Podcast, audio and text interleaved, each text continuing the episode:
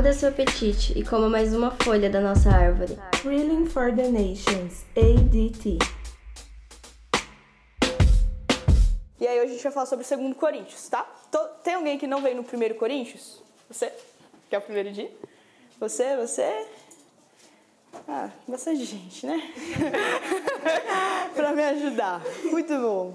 Gente, só eu vou falar só, não vou falar muito sobre 1 Coríntios, mas só pra gente entender. Coríntios ele é, é a cidade de Corinto.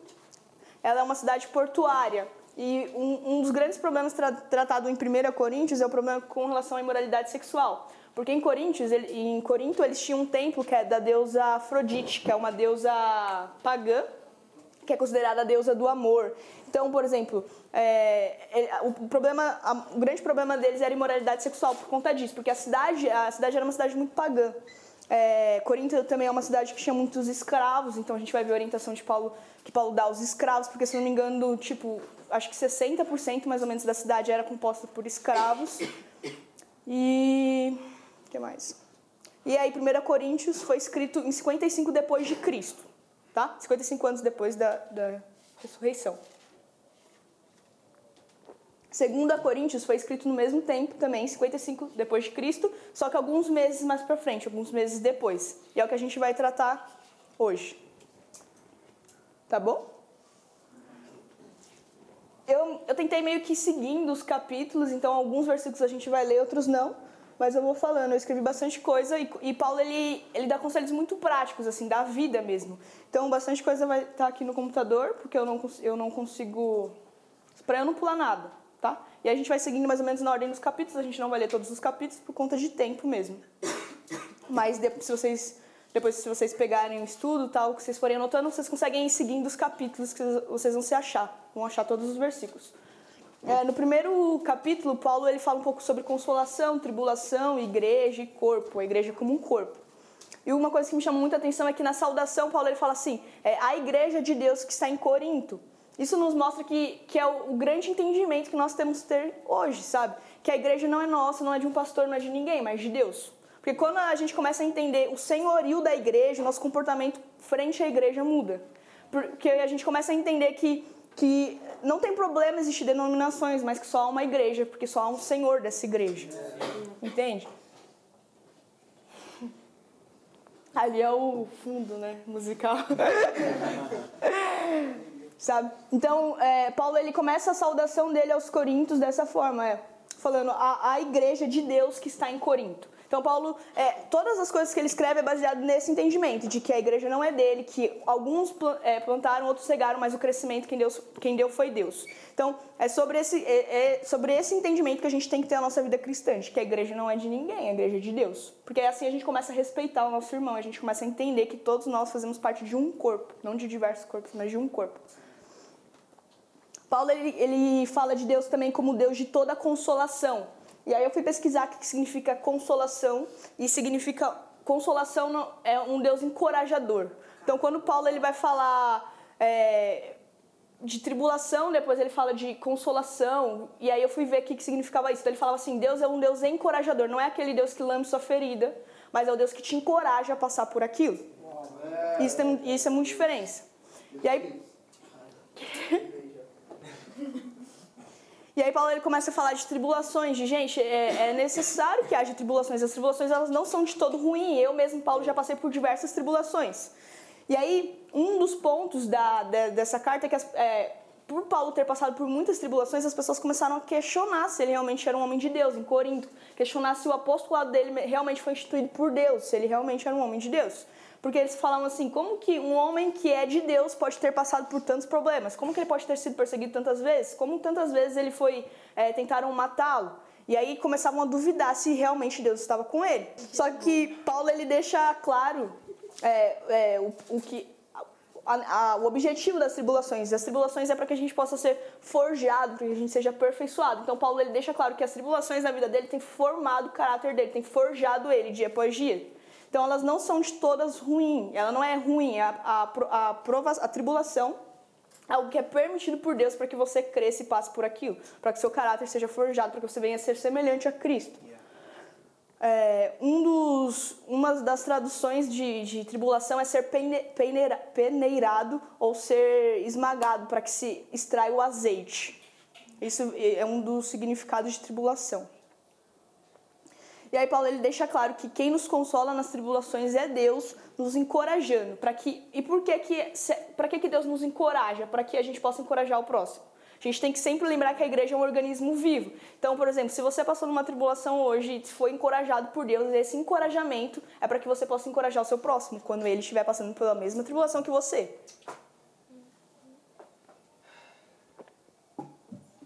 Ó, vamos lá, 1 Coríntios 1:5, 2 Coríntios 1:5. Porquanto da mesma maneira como os sofrimentos de Cristo transbordam sobre nós, igualmente por meio de Cristo transborda a nossa consolação. É da mesma maneira como a paixão, tem algumas versões que falam a paixão de Cristo transbordam sobre nós, ou os sofrimentos. Então a ideia é essa, a ideia é de que tanto a, a, a paixão como as ou tribulação ou sofrimentos de Cristo, assim da mesma forma sobre nós está a consolação de Deus. Paulo ele deixa muito clara a ideia de, de igreja como um corpo. Ou seja, quando um membro sofre, todo mundo sofre. Então, quando seu irmão está passando por uma tribulação, todo mundo está sofrendo com ele, está querendo encorajá-lo para que ele passe de, da melhor forma possível, para que ele não, se, tipo, ele não ceda. E aí, quando a gente entende que tribulação é como se fosse prensado, é, Paulo, a ideia da tribulação é que você seja prensado e, e que saia de você o melhor. Que de você seja extraído melhor. Não para si mesmo, para que você seja bom, mas por conta do seu irmão porque a igreja é um corpo. Então, por que, que as pessoas passam por tribulações? Por que, que elas precisam ser forjadas? Não por elas mesmas, mas por conta do próximo. Porque ela precisa ser representar Cristo para o próximo.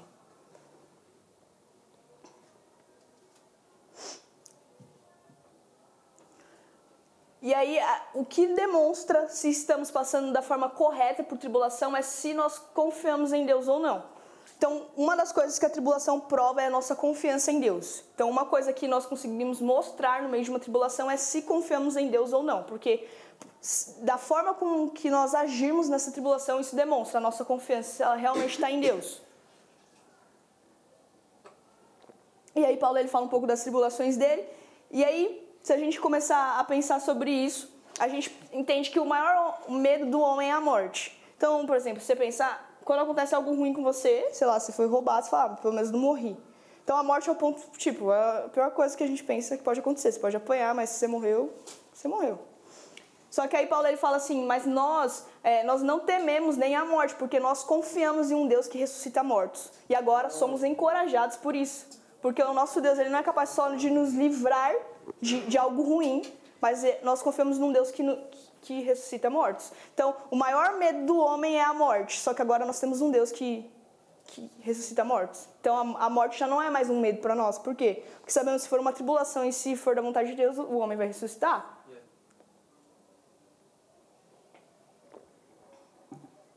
Paulo fala assim: é, se alguém está passando por tribulação, interceda para que o favor de Deus seja concedido por meio da intercessão. E depois seja oferecida ações de graças a Deus pelo favor que foi concedido.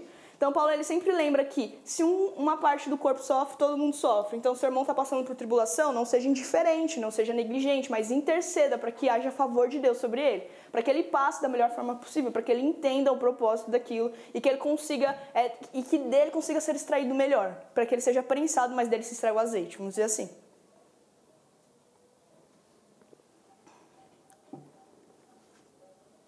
Uma outra coisa é sobre sobre sabermos vi... como que a gente pode passar pela tribulação. É, somente de acordo com a vontade de Deus é que a gente utilize da sabedoria de Deus. Sabe? Então, todas as vezes que a gente está, sei lá, no meio de uma tribulação e a gente começa a fazer um esforço dos nossos próprios braços, a gente perde totalmente o propósito daquilo. Porque a gente precisa de, de entender que é Deus, a tribulação é, foi permitida por Deus, não tem problema, mas a consolação também vem de Deus, o encorajamento também vem de Deus. Então, é aquilo. Então, quando estamos fracos, é que somos fortes. Por quê? Por conta de nós mesmos? Não, por conta de Deus. Sabe? O viver de forma plena é viver de acordo com a sabedoria de Deus.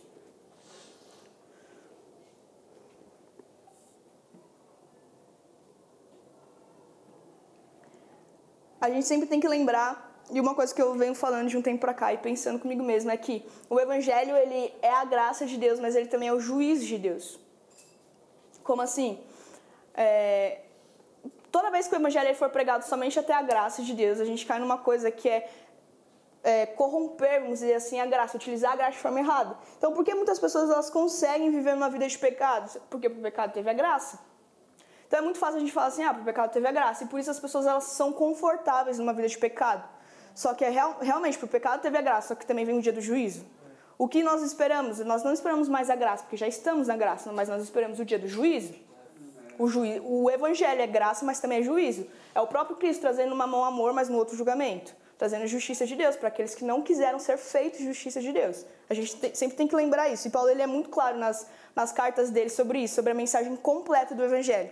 Sobre Jesus, ele tem graça numa mão, mas na outra ele tem o juízo. Jesus veio, derramou graça e ele vai vir derramar juízo, e as suas obras serão provadas pelo fogo. Na primeira, na primeira carta ele fala muito sobre, sobre obras também. Ele fala assim: é, porque as, as, nossas obras vão ser passadas por, pelo fogo, e aquele que construiu com feno é, será queimado, com madeira será queimado. Vai ser demonstrado com que tipo de material foi construído se for com, com ouro e tal, porque ele estava até se referindo às construções dos templos, que eram com materiais preciosos, e feno e, e madeira era coisa pobre, assim, simples, sabe? Que qualquer coisa.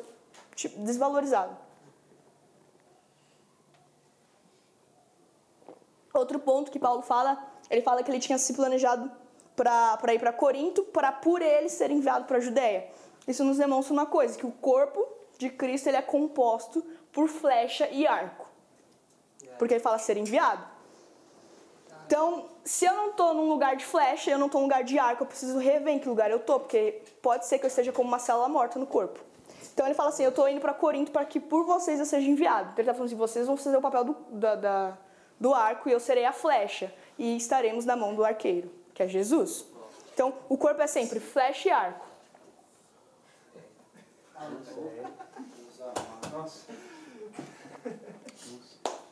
Estão comigo? 1,21.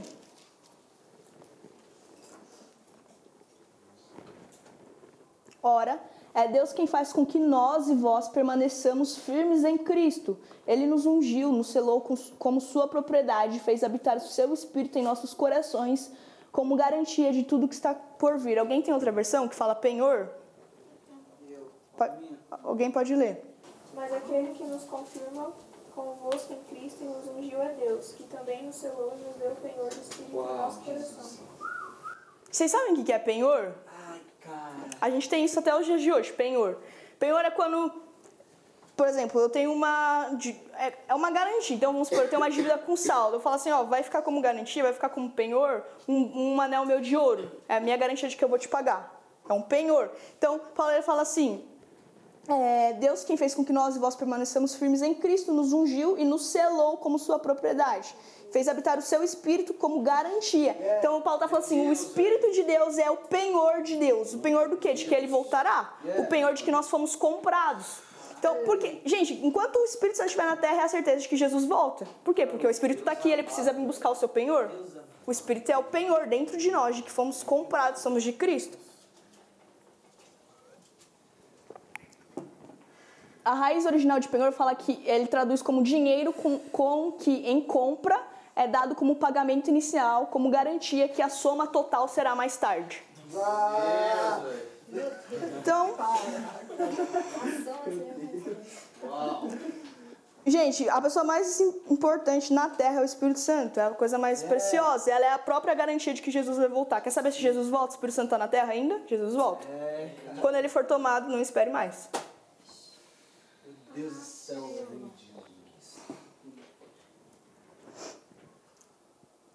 Quando a gente começa, a gente, pelo menos eu, acho que a grande todo mundo, talvez, a maioria, tem muita convicção de que Jesus voltará, exatamente por isso, porque em nós há algo que viu. A Bíblia fala que o Espírito Santo é testemunha. Sabe por que muitas pessoas, a maioria, quem é cristão de verdade não muda de ideia. Então você pode conversar com um ateu, você pode conversar com quem for. Se você realmente nasceu de novo, se você realmente está com uma vida com Deus, você não vai mudar de ideia. O, cristão, o ateu, por exemplo, ele não vai te. Ah, o cara me converteu.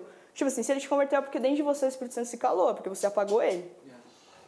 Porque ah, por ele ser testemunha, é por isso que a gente não muda. Então, por exemplo, eu, eu conversava com um menino E aí ele sempre falava, ah, como que é? Você pode falar que é verdade? Como que, tipo, a Bíblia é verdade e tal? Eu ficava, tipo assim, eu não consigo te comprovar. E aí a pessoa vinha com milhões de fatos, milhões de dados, e milhões de... Aí ele falava, e se eu te provar cientificamente que... Eu ficava tipo, mano, sei lá, você pode provar, você pode... Mas entende, é verdade. Dentro de mim fala que é verdade. Por quê? Por conta do Espírito Santo. Porque o Espírito Santo, é, a Bíblia fala que ele é testemunho, ou seja, o Espírito Santo ele viu tudo, ele estava com Jesus. Então é como se ele estivesse aqui não, falando pra gente, eu, te, eu, eu vi, eu te conto como foi. Jesus morreu e, ele, e eu o ressuscitei. Então é o próprio Espírito Santo dentro de nós que faz com que a gente não, não mude de ideia. Ah, eu acho que Jesus não existe. Não, por conta do Espírito Santo. Aí Paulo ele continua a carta dele. Ele fala assim que ele escreveu a, a carta em meio a lágrimas, que ele estava angustiado, aflição e, e dor, sentindo dor. Por quê? Porque toda relação fraternal, ela precisa ser regada com lágrimas, gente. Toda relação. É como se a lágrima ela fosse a, a água que rega uma semente para o crescimento. Então, sempre que a gente... Paulo, ele, ele tinha os coríntios, os coríntios como filhos amados.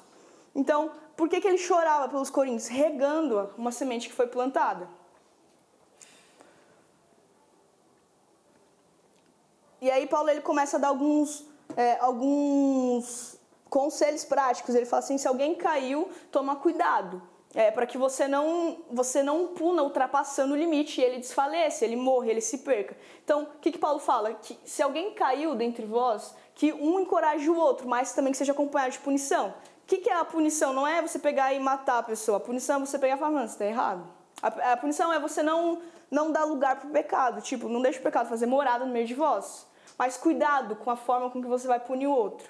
Porque não é a, sua tarefa matar o outro. Não é o seu objetivo matar o outro. Então, a punição ela sempre precisa ser acompanhada de encorajamento, perdão, para que a pessoa não se perca, mas se arrependa. Porque a tristeza, segundo Deus, produz arrependimento. A tristeza fora de Deus produz morte. A pessoa provavelmente ela vai embora. Então, ele, Paulo ele fala isso. É, não deixem que, a, que, que vocês sejam cômodos ao pecado, sabe? Puna, mas que seja acompanhado de arrependimento, que seja acompanhado de perdão, que seja acompanhado de encorajamento, porque de consolação, que é o que a gente falou um pouquinho antes. 2:14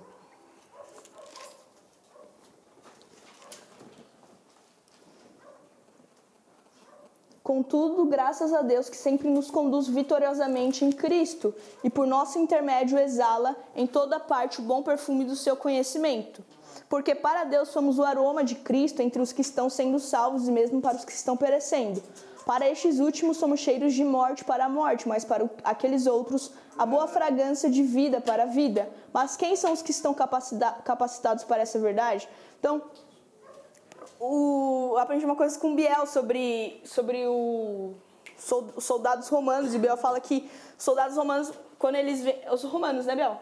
quando eles, o exército vencia uma batalha numa guerra, eles pegavam os corpos dos mortos, queimavam e eles iam andando de volta para a terra deles. Então, para os escravos que foram presos, para os caras que eles lutaram e estavam vivos e foram presos e levados como escravos, o cheiro da morte dos caras, da carne dos companheiros dele, das, dos próprios habitantes dele, era o que? Cheiro de morte.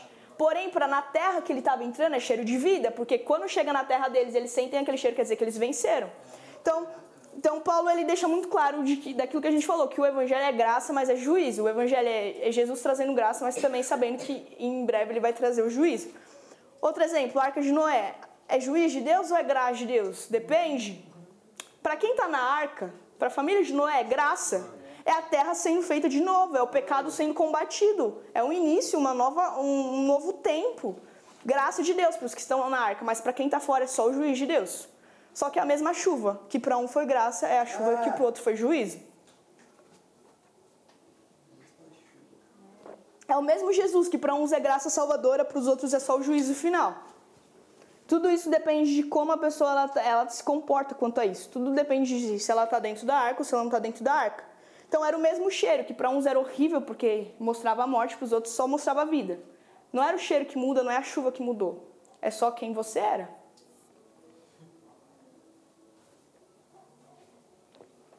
E aí, um dos problemas na igreja de Corinto é que começaram a contestar quem Paulo era. É, e aí Paulo fala assim: será que eu vou precisar de uma carta de recomendação para vós, para que vocês lembrem de quem eu sou? Porque Paulo ele, ele era, ele, ele, era, ele edificava igrejas, ele ajudou, ele era um apóstolo. Então Paulo ele fala assim: gente, eu não preciso de uma outra, outra carta de recomendação. Os, vocês mesmos são as minhas cartas de recomendação. Isso nos mostra que uma carta de recomendação de um cristão são seus próprios discípulos. Por isso que quem vê o filho vê o pai. Porque você revela. Os seus filhos eles precisam revelar quem você é. Então, por isso que Paulo ele fala assim, ó, não sejam cômodos com o pecado, porque os discípulos de vocês revelam quem vocês são. Não é que o, ah, o outro pecou, não, é que a sua casa ela lida bem com o pecado. Então, quando Paulo fala de carta de recomendação, ele fala assim, ó, vocês mesmos, meus discípulos são cartas de recomendação. Olhem quem eu sou. Vocês querem saber quem eu sou? Olhem para os meus frutos, para os meus filhos. Deixa eu ver se eu anotei aqui o versículo. Ó, 3.3. Vós mesmos tendes demonstrado que sois uma carta de Cristo, resultante de nosso ministério, escrita não com tinta, mas com o Espírito do Deus vivo, não em tábuas de pedra, mas em tábuas de corações humanos. Paulo ele fala assim: vocês são uma carta de Cristo. E aí, a gente precisa lembrar os três pontos de uma. Gente, carta normal, uma carta, quando você vai enviar uma carta por correio. Três pontos que uma carta tem: origem, mensagem, destino. Uma carta sem origem é uma carta não tem valor. Uma carta sem mensagem não tem valor. E uma carta sem destino também não tem valor, ela não vai chegar. Então, quando Paulo fala assim, vocês são uma carta de, uma carta de Deus, significa que nós precisamos ter origem, mensagem destino. Origem, viemos de Deus, mensagem, próprio Evangelho, próprio Cristo. Destino, estamos voltando para Deus, tudo bem. Só que se você está na terra é porque você ainda tem uma coisa com os homens. Paulo ele fala assim, ó, por mim era melhor partir e estar com Cristo, porém, por conta de, de vocês, é, eu fico na terra. Então, por muito, Entende? Eu não estou dizendo que o nosso destino não é Deus. Só que falar que o nosso destino é Deus quando você não sabe o que está fazendo na Terra é só uma desculpa. Porque você não se localizou em Deus. Porque você não sabe quem você é. Então, nosso destino é Deus, é Deus, nós voltaremos para Deus. Mas se você está na Terra é porque você tem algo a ser feito entre os homens. E aí a nossa mensagem ela é escrita no nosso próprio coração pelo próprio Espírito Santo, tá? Então, por isso que o Espírito Santo é tão precioso. Não, não dá pra gente viver sem o Espírito. Um outro problema que a igreja de Corinto estava sofrendo é que alguns judeus, é, falsos crist... convertidos cristãos, não sei como posso falar, mas eles estavam se infiltrando lá e, e retomando a falar algumas práticas da lei. Vamos ler o versículo 6, 3, 6. 3, 6. Ele nos capacitou para sermos ministros de uma nova aliança, não da letra, mas do espírito, porquanto a letra mata, mas o espírito vivifica. Quando Paulo está falando a letra mata, ele está falando a lei mata. Por que a lei mata? Porque ninguém consegue cumprir a lei, a não ser Cristo. Cristo ele não, ele não revogou a lei, mas ele cumpriu a lei e nos colocou debaixo de uma nova aliança, a graça. Então, é, tendo em vista que o, a, o salário do pecado é a morte, a letra mata. Por quê? Porque ninguém consegue cumprir a lei. Adão, a gente tem que lembrar que era alma vivente, segundo o espírito vivificante. Então, o que Cristo fez? Para todos aqueles que estavam mortos por conta do pecado, veio e deu um novo sopro de vida, o próprio Espírito Santo habitando entre no, em, em nós. Devolveu o sopro de vida que, que se foi perdido no Éden. E aí Paulo ele começa a comparar as duas alianças, a aliança... Vocês estão comigo? Sim. Tá dando pra entender? É que são muitos assuntos que Paulo trata e eu sei que às vezes não estou conseguindo conectar um no outro. Mas é que ele falou isso na carta. não tenho culpa. Hum? Hum. E aí, Paulo ele começa para combater esse tipo de coisa que estava acontecendo, de, de não retornem para a lei. Ele começa, ele começa a falar das duas alianças e comparar as duas. E ele fala assim: ó, é, embora a primeira aliança tivesse trazido a morte, era gloriosa, só que a segunda aliança é muito mais gloriosa, é muito melhor. Um exemplo que eu, que eu uma vez eu usei, quando a gente conversou sobre lei e graça, é da máquina de escrever. Há um tempo atrás, sei lá, 60 anos talvez, a máquina de escrever era muito boa. A máquina de escrever é ruim, a máquina de escrever? Não. E há 60 anos ela era tipo assim, meu, espetacular que a gente tinha uma máquina de escrever. Até que chegou o notebook. E se eu comparar o notebook com a máquina de escrever, eu falo, ah, a máquina de escrever é ruim, só que ela não é ruim. Só que agora chegou algo muito superior, que ninguém quer a máquina de escrever, que não dá para viver com a máquina de escrever. É tipo a lei e a graça. A lei era ruim? Não. Só que ninguém conseguia cumprir. Não porque Deus é ruim, deu uma coisa impossível, é porque o povo pecou. Então, e aí depois veio a graça. A lei não se torna ruim por conta da graça, só que veio algo muito superior, algo muito mais abundante, vamos dizer assim. Agora veio a própria vida sendo devolvida ao ser humano, por meio do Espírito Santo. Por meio de Jesus e o Espírito Santo. E aí, Paulo ele fala de Moisés, ele fala assim: é, Moisés ele cobriu o rosto como um véu, com um véu, para que eles para que o povo, vocês, lembram? Moisés ele subia no monte e aí a, a, cara dele, porque ele ficava em contato com Deus, brilhava por conta da glória de Deus. E aí ele descia o monte e aí ele colocava um, um véu para que as pessoas pudessem ver a, a, o rosto para que as pessoas pudessem conversar com ele. Não viu o rosto dele por causa do véu. Ele fala assim, ó, o véu de Moisés ele já simbolizava o véu do templo. Então, por isso que até hoje o coração, no coração deles há um véu que separa. Então, o próprio Moisés ele representava um local onde um véu cobria a, a, o, a glória de Deus, que era uma própria sim, um simbolismo do templo, porque no templo o véu separava da glória de Deus. E aí, e Paulo fala assim, ó, até hoje há um véu no coração deles, por isso que eles ainda estão na antiga aliança, por conta do, de que eles estão acostumados a viver sempre com um véu na frente.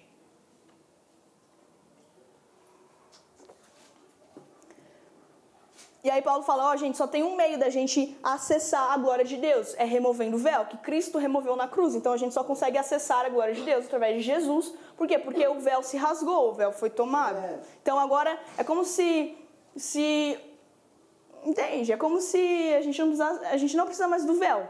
Então é como se Moisés pudesse ficar sem véu e a gente consegue conversar. Por quê? Gente, o evangelho não é a glória de Deus brilhando na face de Moisés, mas brilhando na face de Jesus. É.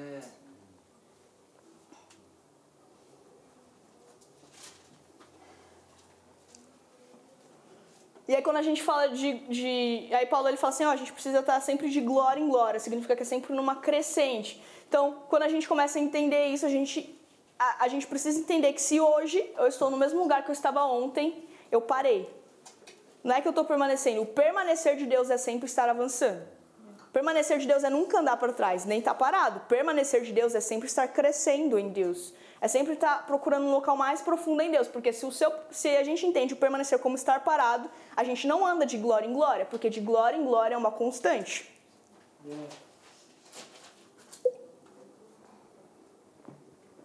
Vamos ler é, capítulo 3, versículo 17.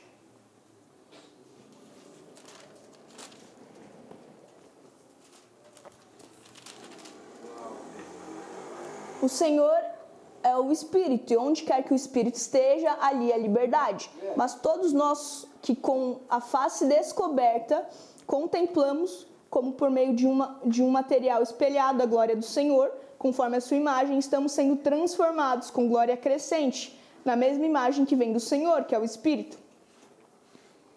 Então, ó, vamos lá. No 18 ele fala assim: com, mas todos nós que com a face descoberta, significa que é sem o véu. É. Todos nós que entendemos isso e tiramos o véu do nosso coração por meio de Jesus, contemplamos o Senhor.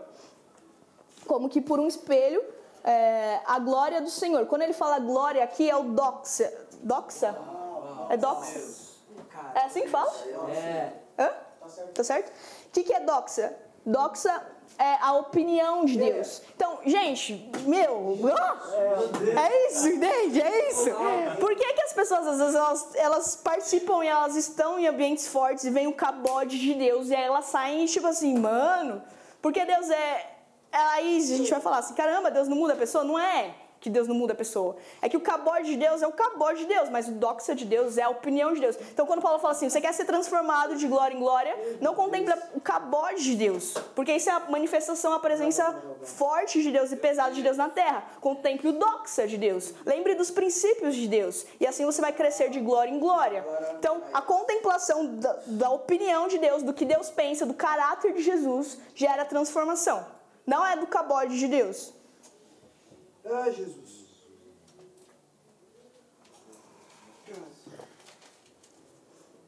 E aí Paulo fala como um espelho, por quê? Porque a gente tem que começar a se parecer com Jesus. Um espelho eu só vejo e eu tenho que refletir. Um material, um material, acho que é espelho, né, de algumas traduções que tá, né? É como se fosse um espelho mesmo, porque o meu tá um material espelhado. Posso pôr?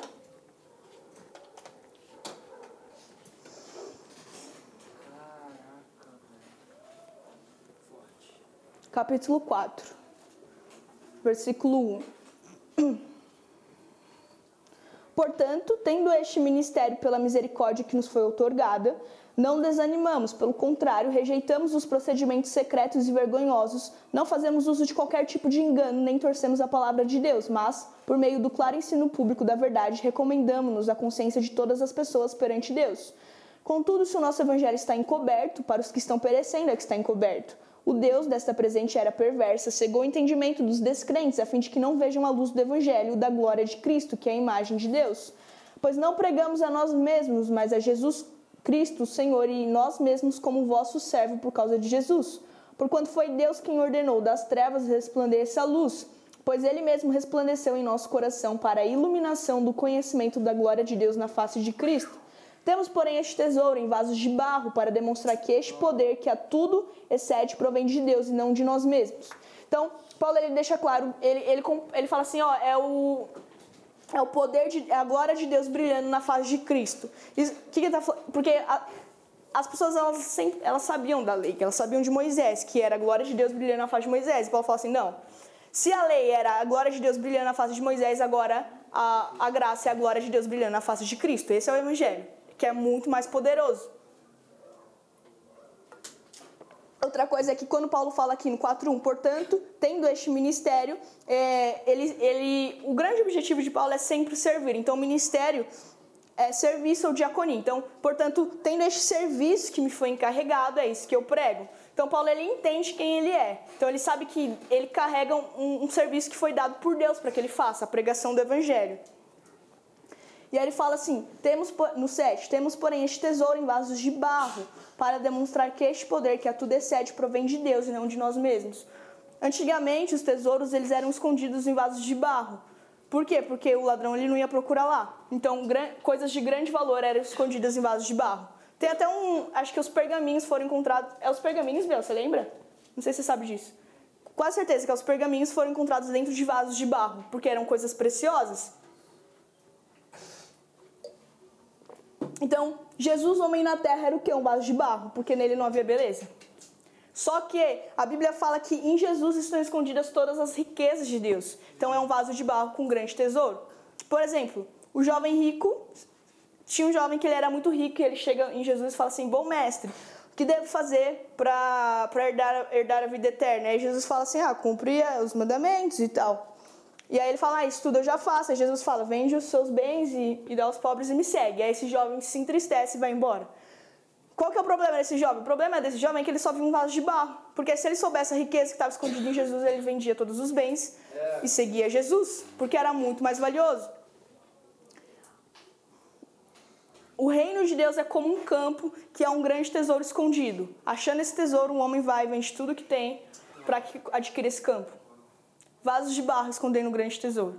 Sabe? É, o que nós somos? Somos vasos de barro com um grande tesouro. O que é o grande tesouro? O próprio Jesus, o próprio Espírito Santo habitando dentro de nós. É, é, o, é Deus se manifestando na terra dentro de nós. Então, não temos do que nos gloriar, porque somos apenas um vaso de barro em que, que há um grande tesouro. Por que que, qual, qual que é a grande diferença do, do, do homem, é, quando fala lá a parábola de que o reino de Deus é como um homem que achou um tesouro escondido no terreno e vende o terreno por conta desse tesouro e do jovem rico. A diferença é que esse homem ele achou um tesouro, o jovem rico não. Quer dizer o quê? Gente, toda vez que eu tiver só a informação de Jesus, é como se eu só visse um vaso de barro. Porque se ele falar, vende tudo que tem, eu vou embora. Só que se eu achei um tesouro, quer dizer o quê? Se eu cavei, eu preciso cavar e achar os tesouros escondidos em Jesus, eu tenho a revelação de quem Jesus é. E se ele falar, vende tudo que tem, eu vendo, porque eu tenho algo muito mais precioso. Sabe? Então, ter a revelação e, e ter a informação de Jesus. Muitas pessoas sabem quem é Deus, todo mundo sabe quem é Deus. Se você perguntar na rua, você sabe quem é Deus? A pessoa fala, sei. Mas pode ser apenas uma informação, porque talvez se Deus falasse por ela, vende tudo que você tem, vem me segue, ela fala, não, não é Deus, é Satanás. Por quê? Porque a revelação ela não cavou e não achou o tesouro precioso que estava lá. 3,12. 4,12? 3,12, não sei onde a gente está. 4. De maneira que em nós opera a morte, entretanto em vós a vida. Em Jesus operou a morte na cruz, mas em nós a vida. Então, o evangelho é andar segundo Jesus, seja na sua vida, seja na sua morte. Então, por que, que eu preciso morrer? Para que gente, não é apenas viver por Deus, mas é morrer para que eu não viva mais por mim, mas viva por Deus. Então, é para que em mim opere a morte, mas nos outros a vida. Então, a, é, ó, o evangelho é a morte de Cristo operando em nós para que a vida dele opere no mundo. É eu dar a vida pelo meu amigo. O evangelho é eu morrer para as minhas próprias vontades e paixões e desejos e viver plenamente para Deus. Então, para que em mim opere a morte no outro a vida. Isso, isso é evangelho. Isso é pregação do evangelho. O que é evangelismo? Evangelismo é não fazer a minha vontade. Mas eu tá tão morto, tão morto que eu possa só no outro operar a vida de Cristo. É eu ter parte tanto na vida de Cristo e na sua ressurreição, mas também na sua morte. Quem não tem parte na morte de Jesus não consegue ter parte na ressurreição dele. E aí Paulo ele lembra também os coríntios de que ah, eles eh, as pessoas elas não podem viver pelos que, pelo que vem, mas pela fé, sabe? E aí Paulo porque tu, Paulo fala assim, aquilo que vemos é temporal e vai passar, mas o que não vemos, isso é eterno. A fé, a fé nos direciona ao que é eterno. Então, qual que é o nosso grande objetivo de vida? O nosso grande objetivo de vida é viver pelo que é eterno. Então, o que é eterno? Os ministérios não são eternos, nada disso é eterno. É. Jesus é eterno e as pessoas são eternas. Só isso. É. Qual que é a grande objetivo, sabe? É, nenhuma obra, toda obra que não te levar a pessoas não vem de Deus, porque Deus ele não vai se preocupar com que você tenha feito um grande castelo. A não ser que esse grande castelo seja para habitar todas as pessoas que precisam, sabe? Deus ele se preocupa com o que é eterno. Então, se, vamos supor, ah, minha obra é criar castelos. Tipo, você precisa se achar em Deus, com certeza não é criar castelos. Porque só as pessoas são eternas.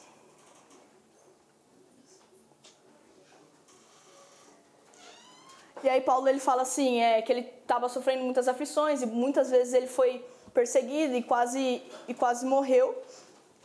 E aí ele fala que por fora pode ser que o corpo dele estivesse padecendo, mas por dentro ele estava cada dia mais vivo.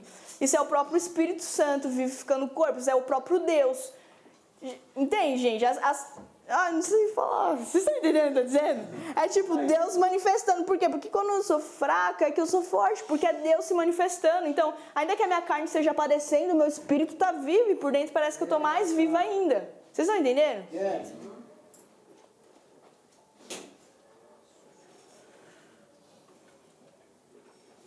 Deixa eu ver. Aí Paulo ele fala do corpo também como um tabernáculo. Em João 1 fala que Jesus ele veio e tabernaculou, quer dizer que ele viveu. Deus, isso é muito forte. Isso é muito forte. Tabernaculou. E aí Paulo fala assim, gente, é, a gente não, não é que a gente deseja a morte, nós, nós, como cristãos não desejamos a morte, mas a gente deseja ser revestido. Aí Paulo lembra o corpo como uma morada, de uma morada celestial. Ou seja, a carne, isso daqui vai passar, porque seremos transformados, a nossa carne será transformada e agora nós vamos nos revestir de uma morada celestial, daquilo que não se corrompe. É quando a, a corrupção é lançada fora e nos revestimos de, do incorruptível, de uma morada celeste. Então, Paulo ele até fala, o nosso desejo não é se despir, ou seja, não é morrer, mas nos revestirmos sendo totalmente absorvidos pela vida. E a nossa garantia de que isso vai acontecer é o próprio Espírito Santo, que ele é o penhor, a garantia. 5.10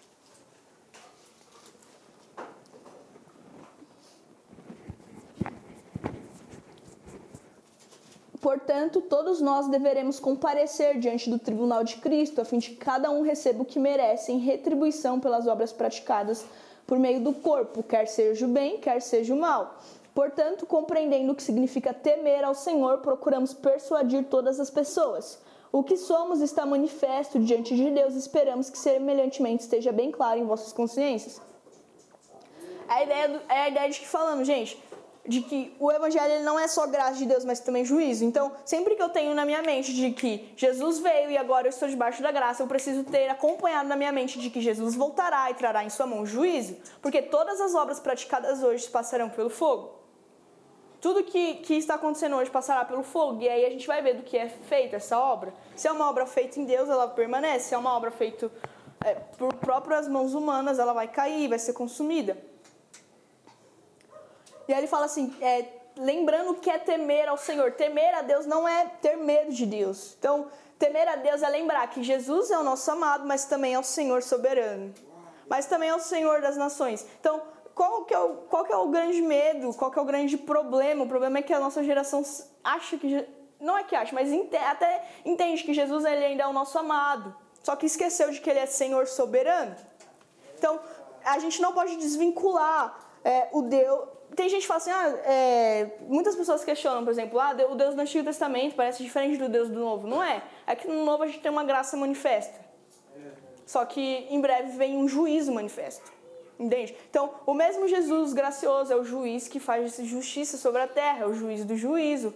Então, é um Deus soberano que também é o nosso amado, é um Senhor soberano. Sempre que a gente fala Senhor, é, quer dizer, sempre que Paulo fala assim, ó, Jesus é o Senhor, é, servir ao Senhor, esse Senhor vem de, lembra o Senhor dos escravos? É isso, é sobre esse Senhor. E Paulo ele sempre se coloca como servo de Cristo. E sempre que ele fala servo, eu, Paulo, servo de Cristo, é eu, Paulo, escravo de Cristo. Quer dizer o quê? Que eu não tenho mais as minhas vontades, mas eu tenho um Senhor soberano sobre mim. Ser soberano é, é isso, é nada influenciando a minha vontade. Eu tenho uma vontade e ela é soberana.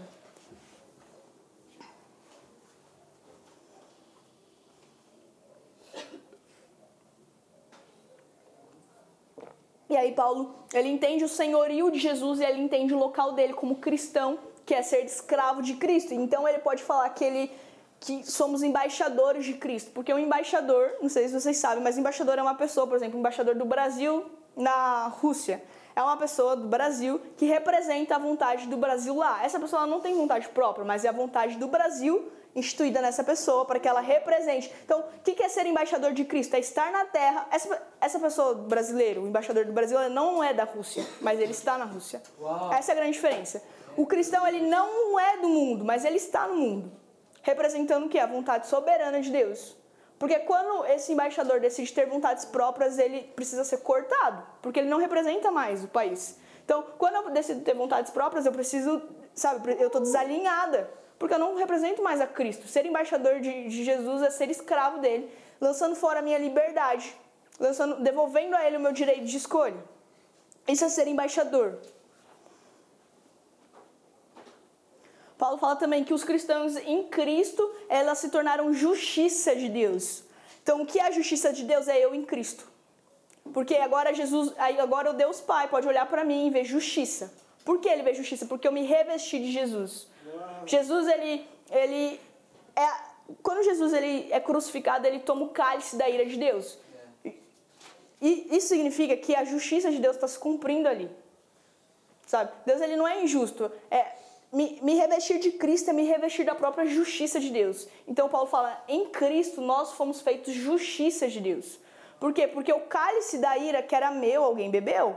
O cálice não pode sobrar, alguém tem que beber, foi Jesus.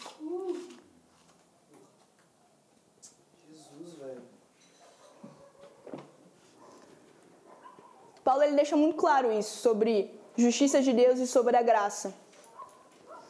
Outro problema da igreja de Corintos era sobre o comportamento um com os outros, sabe? A relação de pessoas. E, isso, e às vezes a gente lê essas cartas e fala, nossa, que bobeira. Tipo, muito simples, muito comum. Só que a gente tem que entender que, que como corpo, como pessoa, como cristã, cristãos, a gente tem que, o mínimo, o nosso mínimo é não escandalizar o nosso irmão.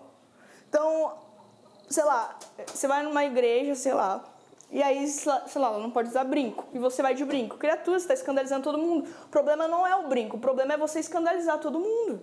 Entende? Então, se você está indo lá, é o mínimo do respeito, do aceitável com todo mundo. Então, a gente não julga se é certo ou errado usar brinco, mas é errado escandalizar todo mundo, sabe? Isso é, é, isso é a consciência de corpo, isso é a consciência de eu não vou ferir o meu irmão por conta de um brinco. Eu não vou ferir o meu irmão por conta de de uma coisa que pode ser banal para mim, mas para ele pode ser.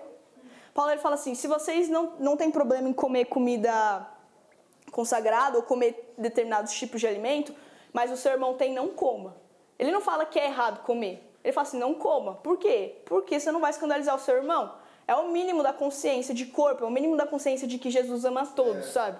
Se o meu irmão não tem determinado entendimento que talvez eu tenha, não tem problema. Paulo ele fala assim: aos tolos me faço de tolo. É isso, gente. É, é assim, saber que o seu irmão você não pode derrubar ele porque você acha que você sabe mais. É, é erguer, dar a mão e tudo bem, não tem problema. A gente só pode usar saia, a gente usa só saia. Entende? É não ferir ninguém, porque todos são de Cristo. A gente tem que lembrar sempre que é a igreja de Cristo, independente do local do mundo. Nesse- no capítulo 6, Paulo ele vai falar sobre julgo desigual. E aí, julgo desigual, desigual é uma coisa muito que é muito falada.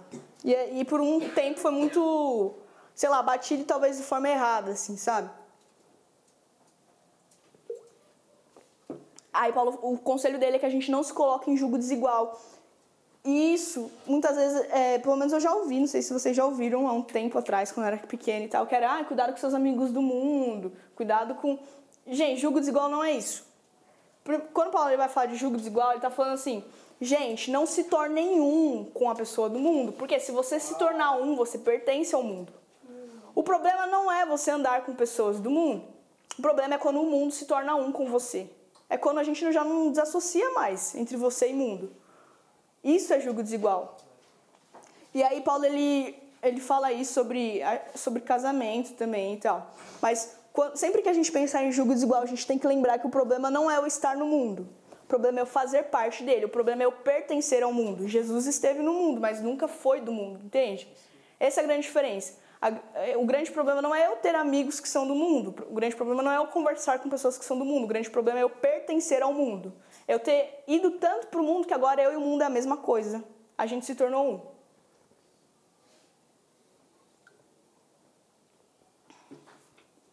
Porque a gente tem que entender que, que da mesma.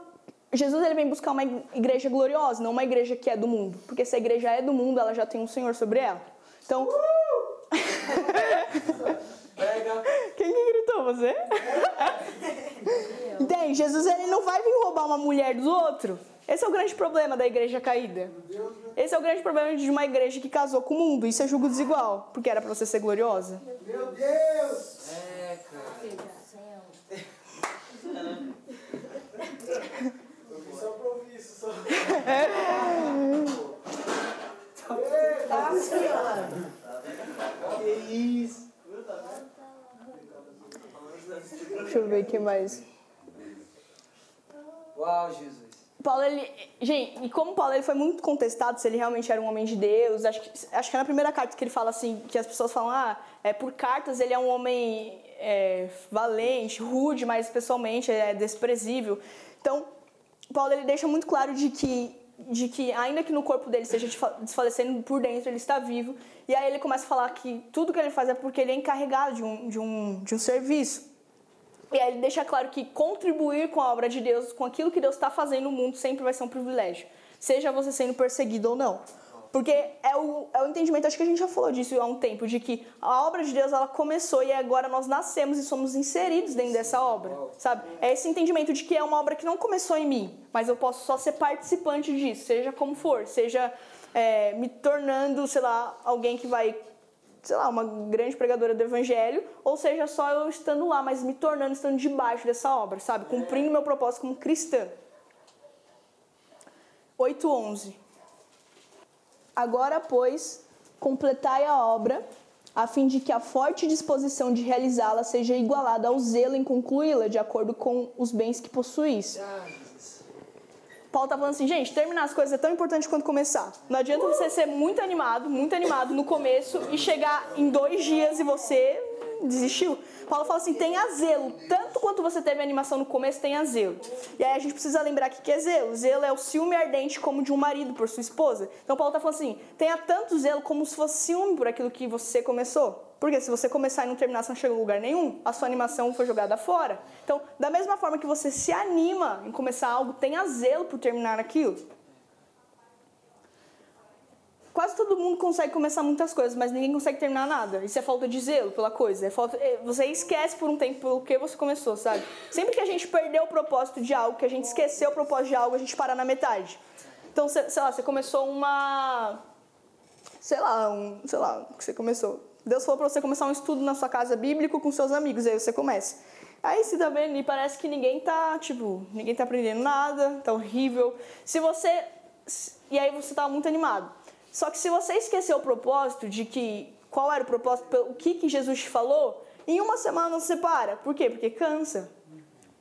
Só que se você tiver zelo, pelo quê? Pela obra de Deus. Não é a sua obra, mas a obra de Deus. Pelo que Deus está fazendo ali, você continua. Então, é ter tanto zelo quanto você teve animação. Uma pessoa que tem muita animação no começo, mas sem zelo, ela não vai conseguir terminar. Então, é, é legal ter animação? É. E é bom? É. Mas também é bom que você tenha zelo na mesma proporção. É, cara. Pessoas muito animadas, elas começam coisas muito grandes. Só que se ela não for tão zelosa quanto ela era animada, ela não termina. É, cara. Meu Deus, velho. Meu Deus. A gente já tá quase acabando, tá? Não, não. É isso, pô. Acabei de chegar. É, por isso.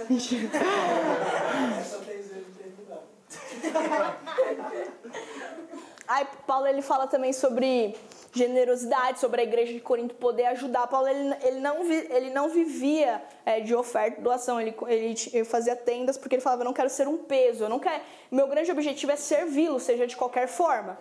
Mesmo que ele fale assim: é, eu tô indo aí para vocês me enviarem, não era por conta de dinheiro, era por conta de que o corpo é arco e flecha. Então, Paulo ele sempre pensa sobre não ser um zelo, só que ele sobre não ser um peso, ser um zelo. Nada a ver. sobre não ser um, estamos quase acabando, tá, Brenda? Se eu vou te avisar. Tá bom. Tá? Sobre não ser um peso. Só que ele lembra que Deus é generoso, é o caráter de Deus ser generoso. Então, se você quer refletir Deus, também seja generoso, porque quanto mais você contempla e você enxerga que Deus é generoso, você precisa testificar isso, porque você precisa ser mudado. Lembra que a contemplação gera semelhança? Quer dizer que você está sendo transformado. Deus ele é tão generoso que ele não deu tudo que ele tinha. Ele deu tudo que ele era. Nada mais generoso que isso.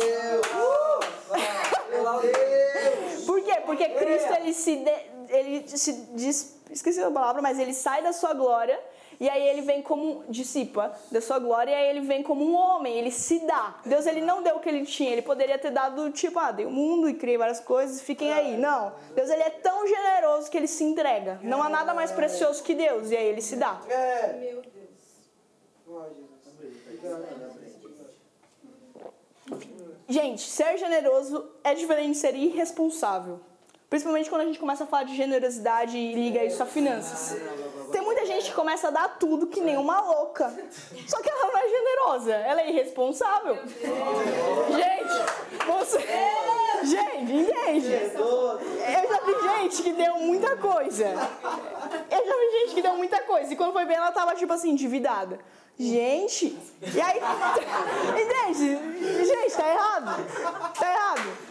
E aí a pessoa fala, não, mas Deus falou pra eu dar é, um milhão, mas minha filha, você tinha um real. Você fez um empréstimo. Você fez um empréstimo de um milhão, você tá devendo tudo. Deus não falou isso. A pessoa se confundiu. A gente tem que saber de, é, desassociar isso, sabe? Muitas vezes ser generoso era a pessoa que dava muito. Só que não é dar muito, é se dar. Essa é a grande diferença. Não tô falando que, que a gente não tem que ofertar, não tô falando que a, que a gente não pode servir com os nossos bens, não tô falando que a gente não pode abençoar o irmão do lado, com o que temos. Mas eu tô falando que se você dá só o que você tem e não se deu, você não é generoso. Estou falando que se você deu só os seus bens a ponto de você é, se endividar totalmente, é porque você está carregando uma irresponsabilidade financeira, é porque você é imaturo na finança. Uma pessoa generosa ela não pode ser imatura na finança, porque não bate generosidade com irresponsabilidade, sabe? Então, uma pessoa que ah, ela é muito generosa, ela deu a casa e hoje ela vive na rua como um mendigo passando fome. Gente, não é generosidade. É uma loucura, não sei o que é, mas não é generosidade. A palavra é da bem equilíbrio. É, ge- gente, óbvio, Deus falou pra dar, sei lá, tal coisa, dê, obedeça a Deus, obediência, seja generosa. Vocês estão entendendo, né? Cê- achando essa linha, achando essa linha entre é, essa separação entre generosidade e, e responsabilidade. Sim, Deus. Glórias. Fala. No capítulo 10, Paulo ele fala muito sobre. e- é, deixa eu ver se, se eu gravei um. É, já? Já. Poxa. Já é 10? Capítulo 10.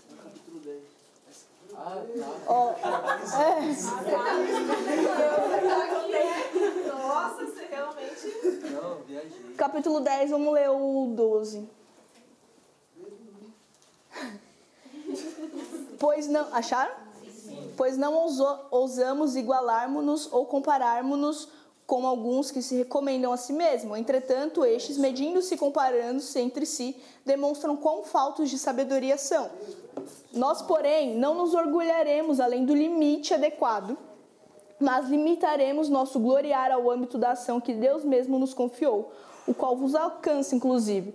Paulo está falando assim, gente, eu sou eu, eu, eu sei o que eu sou. Tanto é, o que. Paulo era muito inteligente, ele era. Me ajuda, Gabriel, a palavra? Quanto à lei, irrepreensível. irrepreensível. Gente, Paulo ele era muito dotado. Tipo assim, ele era um homem de letras, ele era um homem estudado, ele era muito bom. Fariseu. Obrigada, era essa a palavra. Doutor da lei. Só que Paulo fala assim, ó. É, nós, porém, não nos orgulharemos além do limite adequado. Paulo ele fala assim, gente, eu, eu sei que eu sou e eu não me orgulho nisso, mas eu, e, mas eu tenho entendimento de quem eu sou em Deus. Qual que, é, qual que é a diferença entre você saber quem você é em Deus e arrogância? Arrogância é quando você sabe quem você é em Deus e você usa isso para ser maior que seu irmão. Porque saber quem você. Porque Paulo fala assim, Paulo, apóstolo de Cristo, isso é arrogância? Não. Jesus fala assim, ah, eu sou filho de Deus, é arrogância? Não, identidade. Porque ele nunca usou isso para ser maior que alguém. Mas o que, que ele faz? Eu.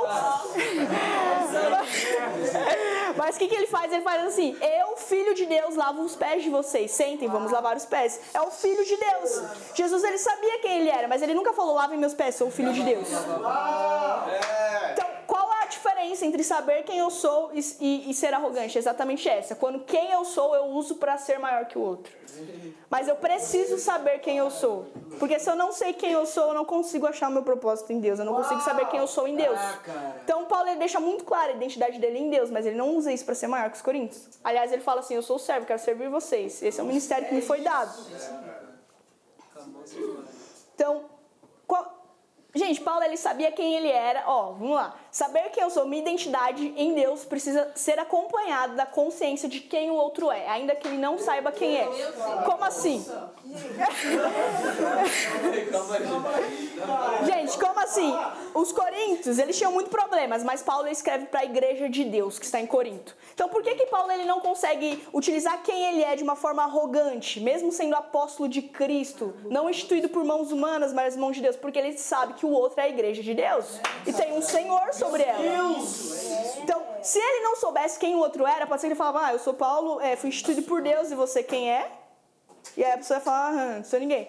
Porque ela não sabe quem é. Mas a grande consciência de Paulo é: eu sei quem, é, quem sou eu em Deus e sei que a igreja de Deus tem um Senhor sobre ela.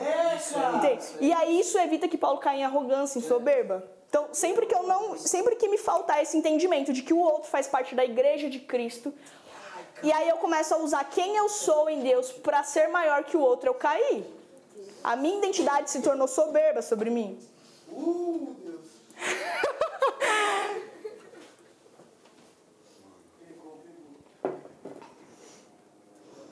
Ahn, capítulo 11, versículo 3. Começa tudo de novo. 11, 3. Vamos lá, vamos lá. Entretanto, acharam? Sim.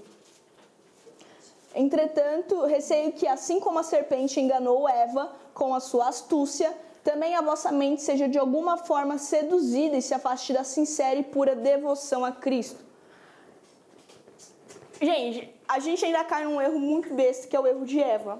O grande pecado de Eva não é comer do fruto, comer do fruto é uma consequência de algo anterior. O grande erro de Eva é ouvir a serpente. É isso, é dar ouvido.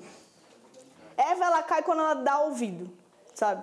Ela troca a voz de Deus pela voz da serpente. Porque antes, antes Deus tinha falado assim, ó, vão e dominem sobre os animais, sobre todos os animais e sobre os que rastejam. Se quando a serpente tivesse começado a falar, Eva falasse cala a boca, eu domino sobre você, ela não tinha caído. O problema não é a serpente falar, o problema é Eva ouvir. Eva ela não podia controlar a serpente, mas ela podia controlar a ponto de. Ela podia se controlar para não ouvir. Então ela falava, cala a boca, serpente. Era só um cala a boca. E a serpente precisaria se calar, porque Eva dominaria sobre ela. Só que o que acontece é uma inversão. E agora a serpente domina sobre Eva. Por que você não come? Ah, é verdade? E aí Eva agora é dominada pela serpente. Então, e aí Paulo fala assim, ó, entretanto receio que assim como a serpente enganou Eva, também a vossa mente seja de alguma forma seduzida.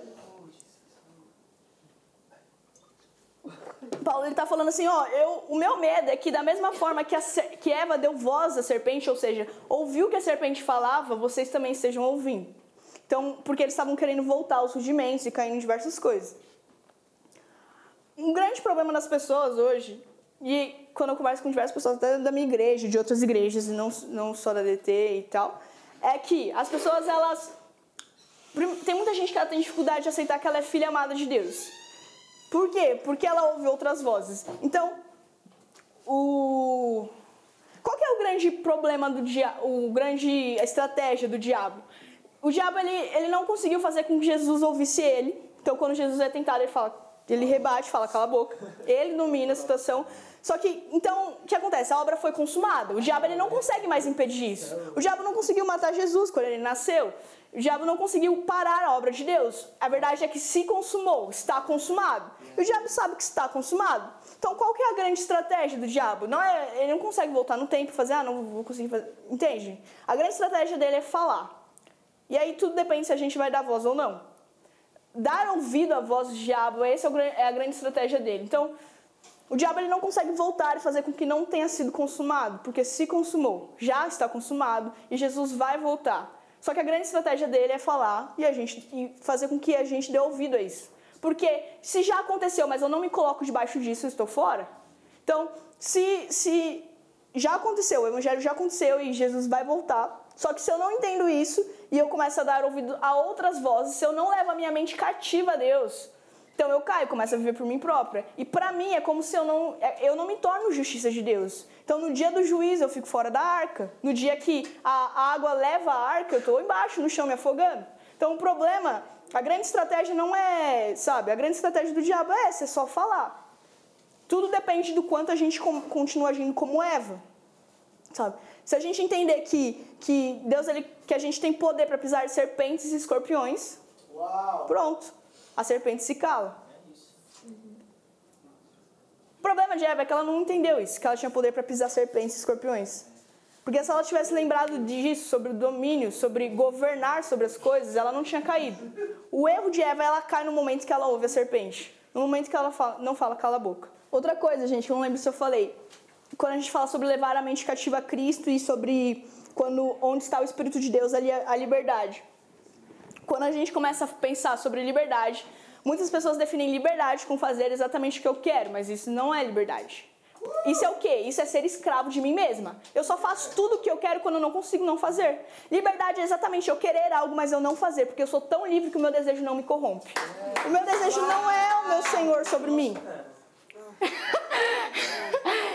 Gente, vocês estão entendendo? Liberdade não é fazer o que eu quero, é fazer o que eu não quero. Liberdade é o que eu quero fazer e isso eu não faço. Liberdade é falar não. Misericórdia. Liberdade é falar não. Eva, ela entendeu errado a liberdade. Eva, ela quis comer do fruto, só que a liberdade não é fazer o que eu quero. Eva, ela era livre, só que ela entendeu errado. E ela achou que tudo que ela quisesse fazer, ela faria. Só que ela era livre para falar não. E aí, essa liberdade de falar não ao que eu quero fazer essa é a verdadeira liberdade, que é em Cristo. Por quê? Porque eu levo a minha mente cativa a Cristo e como cristã me torno escrava de Deus. É. e aí, gente? É, cara. Gente, ó, gente, eu não sei se todo mundo sabe disso, mas eu acho que sim. Sempre... Eu não sei, não. Eu não sei. O homem, quando ele cai, ele se torna escravo. E aí, por isso que, que fala que onde há o Espírito do Senhor, ali há liberdade. Por quê? Porque se a gente nasce de novo, o Espírito Santo vem e habita em nós. E agora a liberdade, porque não somos mais escravos do pecado, somos homens livres. Só que ser um homem livre é exatamente escolher ser escravo de Deus. Porque se eu sou uma mulher livre e eu faço tudo que eu quero, eu não sou livre. Eu sou escrava de quem? De mim mesma. E eu mesma, agora eu trago de volta uma natureza caída sobre mim. E aí eu mesma me coloco num local de escravidão.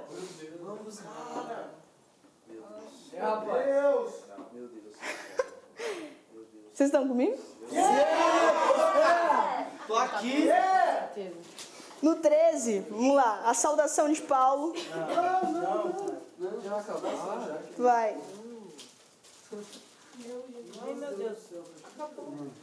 É 13 e 11.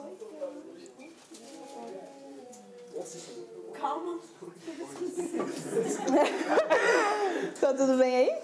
Vamos lá, 13 e 11. Sem mais, irmãos, despeço-me de vós. Procurai agir com maturidade, tende bom ânimo, encorajai-vos mutuamente, tende um só pensamento principal e vivei em harmonia, e o Deus de amor e paz estará convosco. Paulo ele fala sobre maturidade, bom ânimo, consolo e unidade. Ele fala assim, gente, o Deus de paz estará com vocês num ambiente de maturidade, num ambiente de bom ânimo, consolo e unidade. A presença de Deus merece um ambiente desse forma. Paulo estava assim, parem de agir como crianças, porque a presença de Deus ela precisa e ela merece um tipo de ambiente assim, com maturidade e zelo. Isso é ter, gente, ter zelo pela presença de Deus. Que é isso? Ter zelo pela presença de Deus é exatamente entender que eu não posso agir como uma criança na presença de Deus. Ó, vocês estão entendendo? Uma criança de, tô dizendo de não uma imatura, não uma criança de um coração puro, certo? É essa a grande diferença. Eu preciso ser como criança para que eu tenha o reino dos céus. Mas isso é sobre um coração puro, não ser como uma infantil. Então Paulo está falando assim, gente, tenham maturidade. Lembrem do bom ânimo, se encorajem as santas consolações que eu falei para vocês. É, não seja pesado demais o castigo que vocês vão dar para o outro, para que ele não desfaleça, mas que ele seja levado ao arrependimento. E, e ele fala assim, num só, tem de um só pensamento. Isso é o quê? Sejam um, tenham unidade. Por que um só pensamento? Porque todo mundo precisa estar indo para o mesmo lugar, ainda que as pessoas tenham propósitos diferentes na Terra. Qual é esse lugar? Deus. Então, eu, então, sei lá, tal pessoa pode ser um evangelista, o outro pode ser um apóstolo, e cada um foi para um país diferente, não tem problema. Eles estão com um só pensamento indo para um só lugar, Deus. A grande, a grande obra de Deus, qual que, é, qual que é a nossa. Quando eu entendo a grande obra de Deus, não é que a gente, por exemplo, ah, a pessoa, o propósito dela é ir para a África e ficar lá. O grande propósito de Deus é que, é, é que não é que essa pessoa construa uma grande igreja, um templo grande na África. É que ela tenha muitas pessoas, é, é que Deus alcance muitas pessoas. Porque a gente tem que entender que a grande obra de Deus, seja para qualquer ser humano, é que ele faça parte e tenha uma grande família de Deus em volta dele. Então, qual que é a obra de Deus na Terra? É uma grande família de Deus. Entende? Essa é a maior coisa que Deus. Essa é a única coisa que Deus quer constituir na Terra. Não é um grande templo, mas uma grande família. Então, qual que é a obra, qual que é o ministério e propósito da vida de todo mundo? Entender que as pessoas elas precisam ser colocadas num local de filiação. E agora todo mundo sentar numa mesa como uma grande família de Deus. Num ambiente de maturidade, maturidade, bom ânimo, consolo e unidade. Amém? Amém! Continua! Vamos pra